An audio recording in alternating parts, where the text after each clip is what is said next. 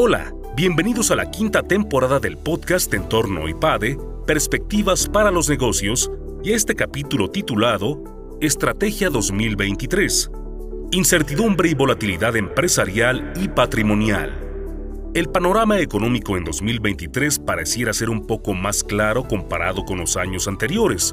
No obstante, hay que tomar en cuenta una buena cantidad de factores para que los riesgos sean menores ante un posible escenario de volatilidad. Descubre más en palabras de José Carlos Rodríguez Pueblita, profesor del área de entorno económico.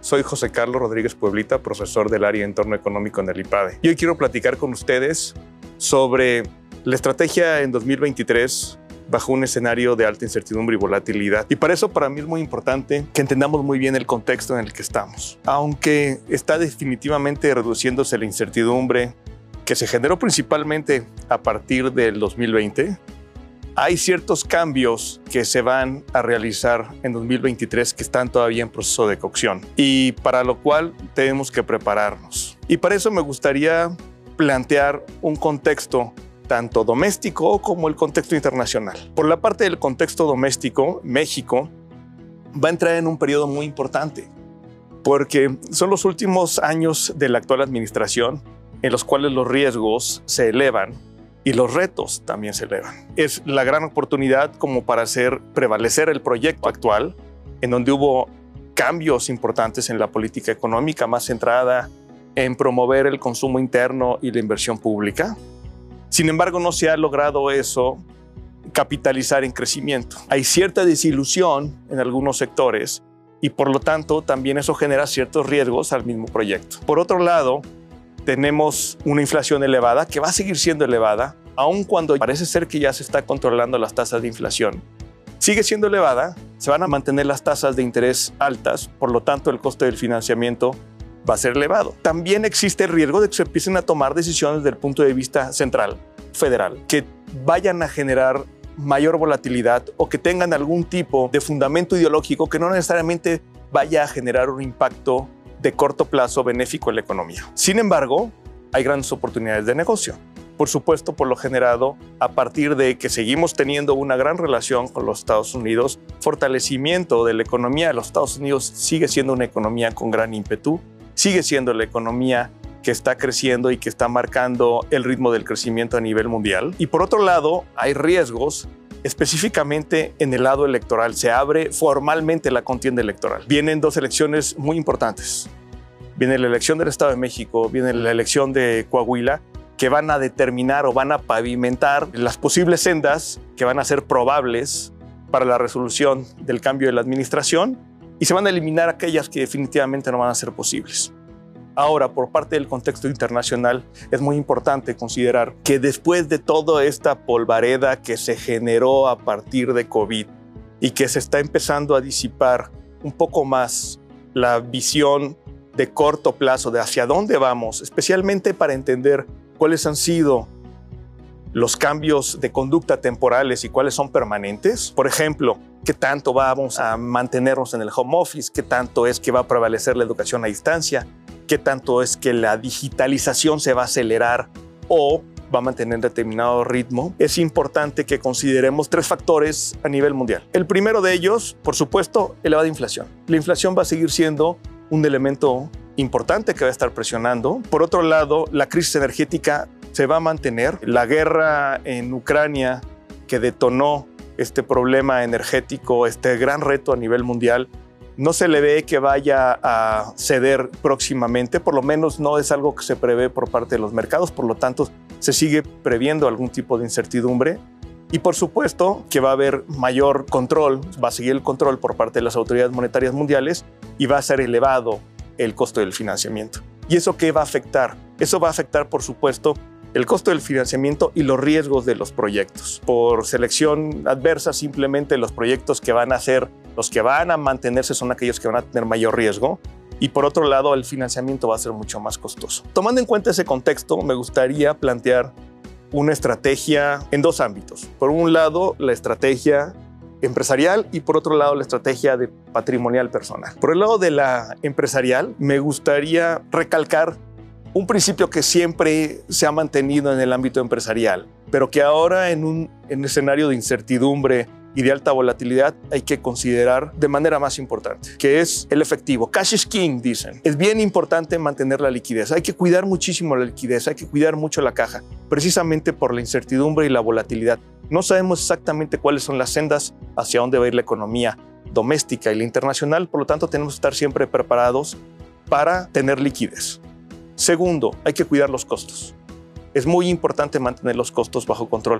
Lo aprendimos con la pandemia, lo aprendimos durante 2020, lo perfeccionamos en 2021 y 2022 y hay que mantener ese principio en 2023. Pero principio número tres, hay que invertir. Aunque parece ser contradictorio, hay que privilegiar la inversión, sobre todo inversiones que nos ayuden a mantener los costos controlados, pero sobre todo aquellas inversiones que nos ayuden a agilizar la toma de decisiones. La toma de decisiones ágil es la que nos va a ayudar a poder ajustarnos, a poder mantener la resiliencia ante los cambios y la volatilidad que estamos viviendo.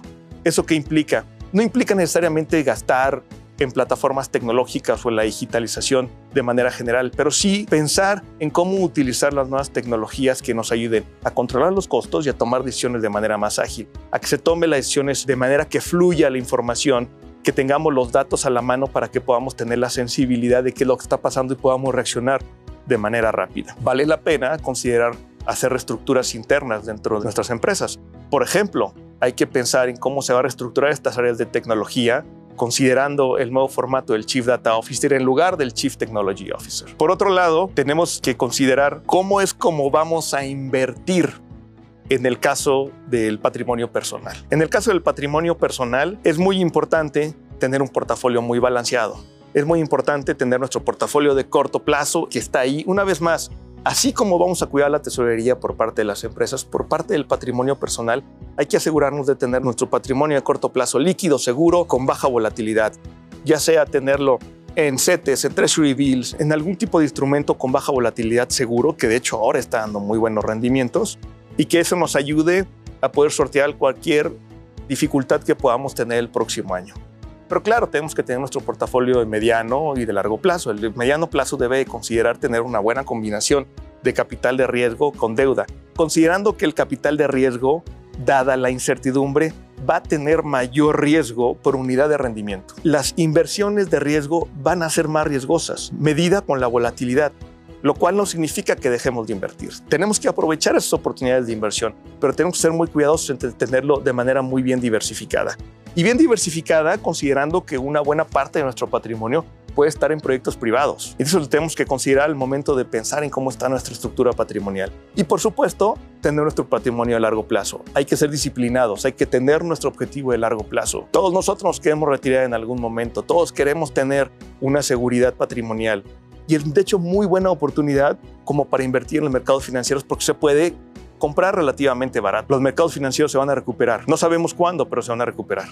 La volatilidad va a prevalecer, pero es una muy buena oportunidad como para invertir en nuestros portafolios de largo plazo y siendo disciplinados y pacientes, sentarnos en esas inversiones y sobre todo evadir cualquier tipo de ímpetu de especulación. No querramos apostarle a que si el peso va a perderle al dólar o el dólar va a perder o va a ganar contra el euro. Evitemos cualquier tipo de especulación. Seamos disciplinados, invirtamos en, portafolios que pueden estar diversificados alrededor del mundo, que se puede hacer desde México, se puede hacer en algún otro mercado internacional. Evitemos invertir en proyectos que nos están dando algún tipo de certeza o seguridad sobre rendimiento, porque a menos que los conozcamos muy bien, no estamos conociendo realmente el riesgo que hay detrás.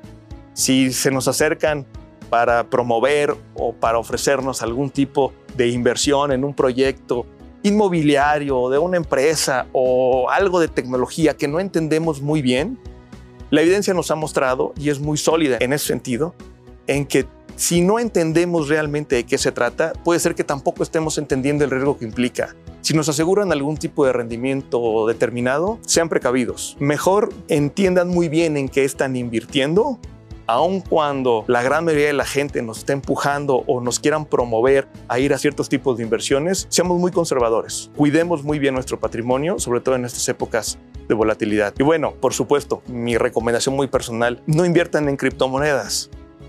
Ahorita existe una gran moda de, por invertir en este tipo de activos, pero eventos muy recientes nos han mostrado que son altamente volátiles y muy riesgosos. Todavía no entendemos exactamente para qué se va a utilizar esa tecnología. Hay alto riesgo y en momentos de alta incertidumbre y de mucha volatilidad hay que evitar ese tipo de inversiones. Seamos cuidadosos, seamos conservadores, cuidemos el cash, cuidemos la caja, pero no perdamos la visión de mediano y largo plazo. No dejemos de invertir, pero sepamos en qué invertir y seamos vigilantes de los grandes cambios para que podamos reaccionar de manera rápida ante la incertidumbre que se va a ir convirtiendo poco a poco en hechos concretos que nos van a ir diciendo las sendas hacia dónde ver la economía.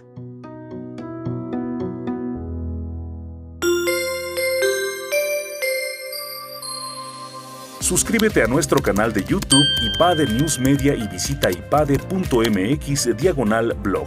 En este canal encontrarás videos, artículos e infografías relacionadas con el mundo empresarial de la actualidad y no olvides compartir este contenido. IPADE, The World Calls.